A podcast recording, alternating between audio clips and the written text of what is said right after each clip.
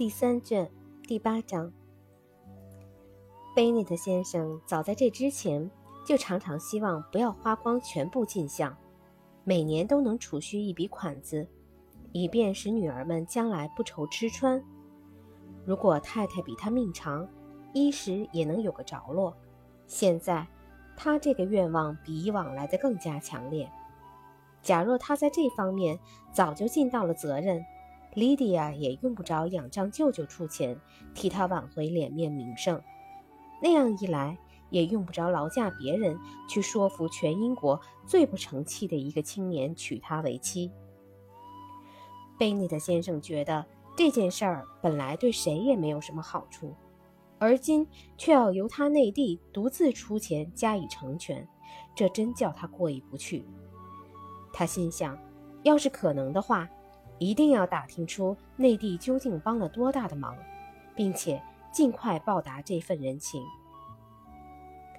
贝内特先生刚结婚的时候，完全不必省吃俭用，因为他们夫妇自然会生个儿子。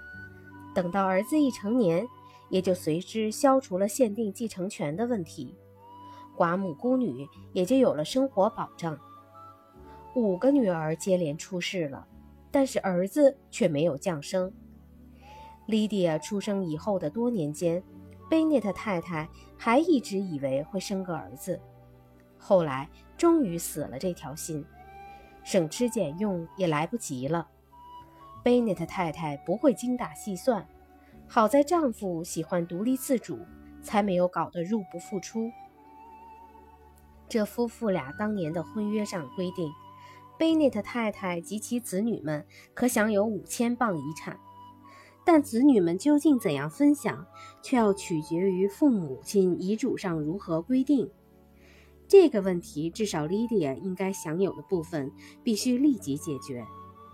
贝内特先生毫不犹豫地接受了内地提出的那个建议，他给内地回信，尽管措辞极其简洁，还是感谢了他的一片好心。接着表示完全赞同内地所做的一切努力，愿意履行内地代他做出的承诺。他万万没有料到，这次劝说威克姆与他女儿结婚，居然安排的这样妥善，简直没给他带来什么麻烦。他虽说每年要付给他们小夫妻俩一百磅，但一年下来还损失不了十磅。因为莉迪亚待在家里也要吃用开销，另外母亲还要不断贴钱给她，算计起来也差不多有一百磅。这件事还有一个让他喜出望外的地方，那就是他自己简直没费什么力气。他眼下就希望这件事引起的麻烦越小越好。他开头因为心头火起，亲自去找女儿。如今已经气平怒消，自然又变得像往常一样懒散。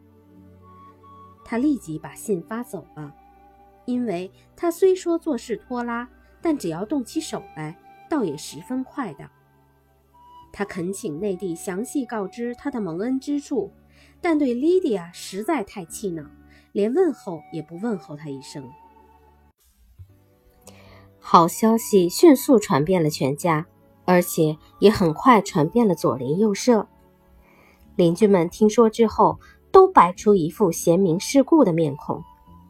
当然，假若莉迪亚·贝内特小姐踏进了烟花世界，或者能万幸地远离尘嚣，躲进一座偏僻的乡舍里，那就更会让人说三道四。不过，她要出嫁，还是让人家议论纷纷。梅里顿那些恶毒的老太婆，先前倒是好心的祝她嫁个如意郎君，如今虽然看见事态发生了这番变化，却还是起劲儿的谈个不休，因为大家都觉得她跟着这样一个丈夫，肯定要吃不少苦。贝内特太太已经有两个星期没有下楼了，不过遇到今天这么个喜庆日子。他又坐上了首席，那副兴高采烈的样子实在令人难以忍受。他只顾得意，丝毫没有一点羞耻感。自从朕十六岁那年起，嫁女儿就成了他的最大心愿。如今眼看就要如愿以偿了，他心里想的、嘴上说的，全都离不开婚嫁时的阔绰排场，诸如上好的细纹纱、崭新的马车，以及男仆女佣之类。他脑子转来转去，想在附近给女儿找一处适当的住宅。他不知道，也不考虑他们俩会有多少收入，愣把许多房子给否决了。不是嫌开间太小，就是嫌不够气派。要是孤儿丁家能搬走，他说，海耶庄园倒也合适。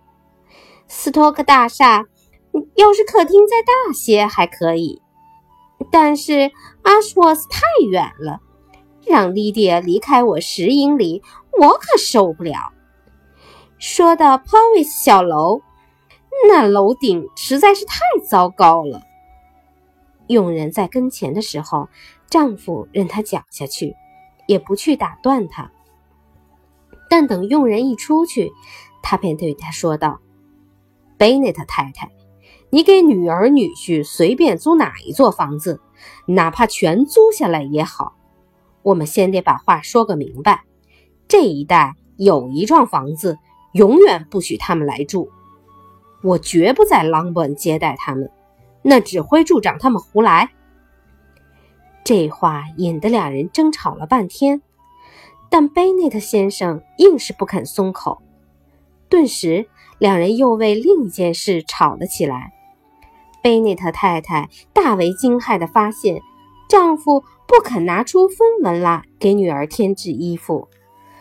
贝内特先生坚决表示，莉迪亚这次休想得到他半点疼爱。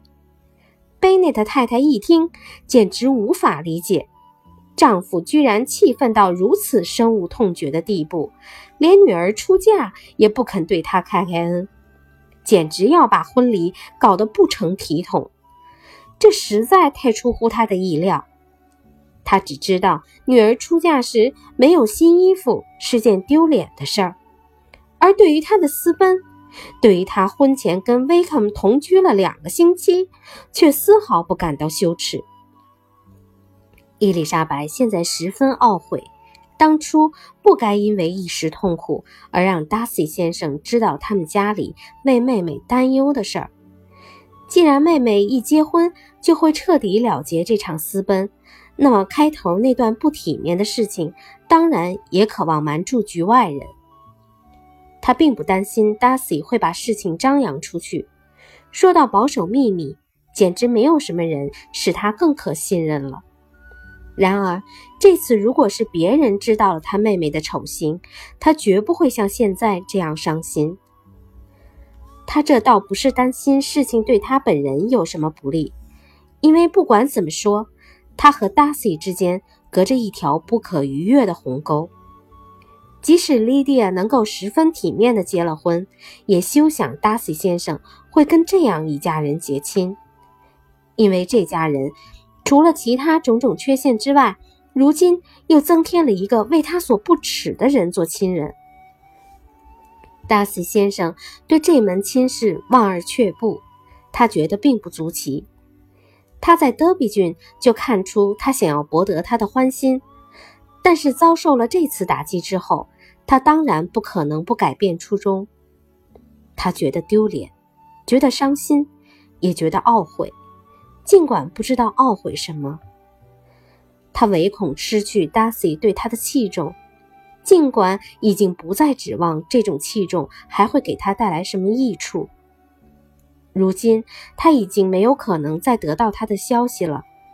可他偏偏又想听到他的音讯。如今他们已经不可能再见面了，可他偏偏认为他们在一起会有多么幸福。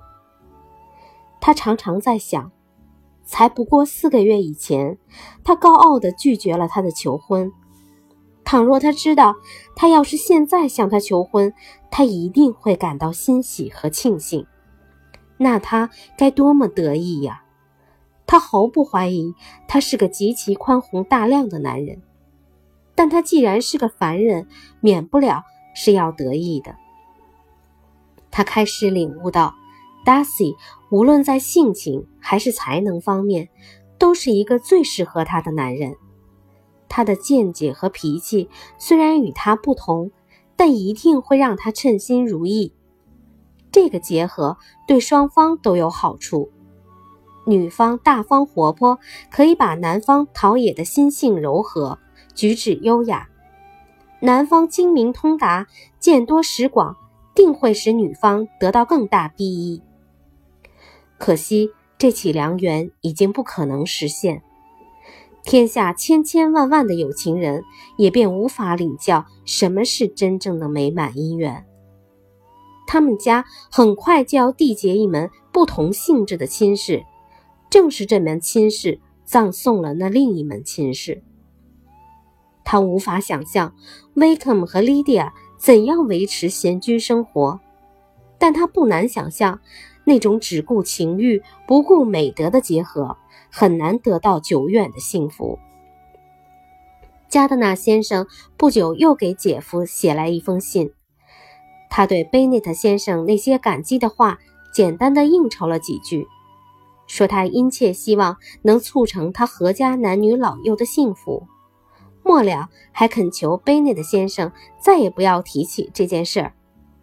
他写这封信的主要目的是告诉他们，威克姆先生决定脱离民兵团。